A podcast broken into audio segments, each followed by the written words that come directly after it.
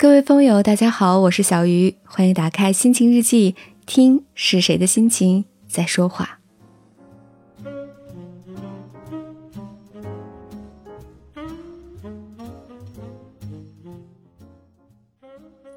每个人的高三都是一段难忘的记忆吧，那段拼命拼命努力的日子，将来有一天一定会感谢高三的自己。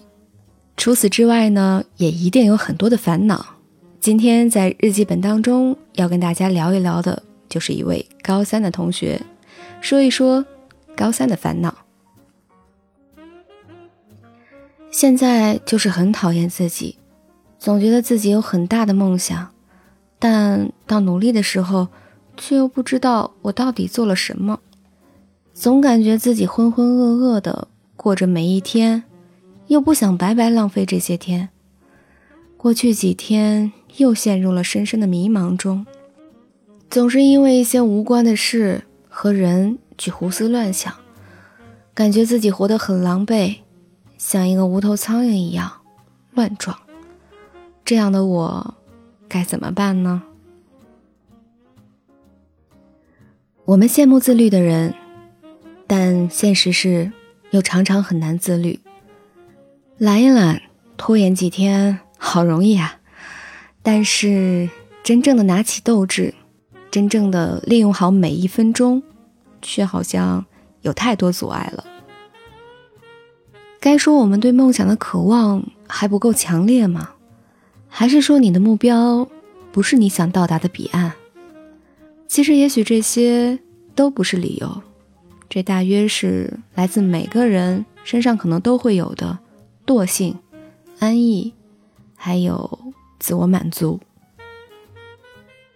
这位风友，似乎你已经陷入了这样的循环：每天都在想着自己的梦想，但努力的时候却又没有做应该做的事情，然后第二天又为前一天不努力的自己而悔恨，周而复始。可你现在非常要做的，就是不要去想前一天怎么样，而是把握好当下。即使你还没有长期目标，那短期的小小目标也是可以的。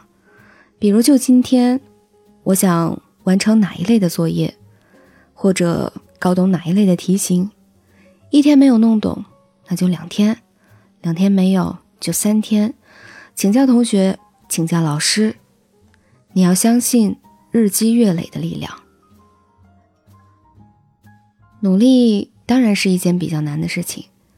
它比和同学聊天要难，它比在自己的想法里天马行空要难。已经想不起是在哪里看到的话：当你有选择的时候，有一件事情是难的，有一件事情是简单的。选择难做的那件事，将来肯定不后悔，因为做了的事情后悔的是很少的，而让我们常常陷入遗憾的，就是那些。我们本可以、本应该的事情，我相信你会懂这个道理，因为就像现在，你已经觉得要开始改变了，那就从现在开始，给自己哪怕是一个三天的目标，然后按照这个目标，踏实的去努力，或者我们不说努力这么大的词，就说去做该做的事情。每当达成一件事情，就可以给自己一个小小的奖励，比如说去学一首喜欢听的歌，比如说去看一集自己想看的电视剧，这些都可以成为自我激励的理由。少想多做，就是你现在急需要做的事情。以上就是今天小鱼日记本的全部内容。如果正在收听节目的你，也遇到了一些小烦恼。或者就是想和大家倾诉一下心情，欢迎打开丰贝 App 互动区，找到小鱼的帖子投稿就可以了。我是小鱼，这里是你的日记本，在这里等着你哦。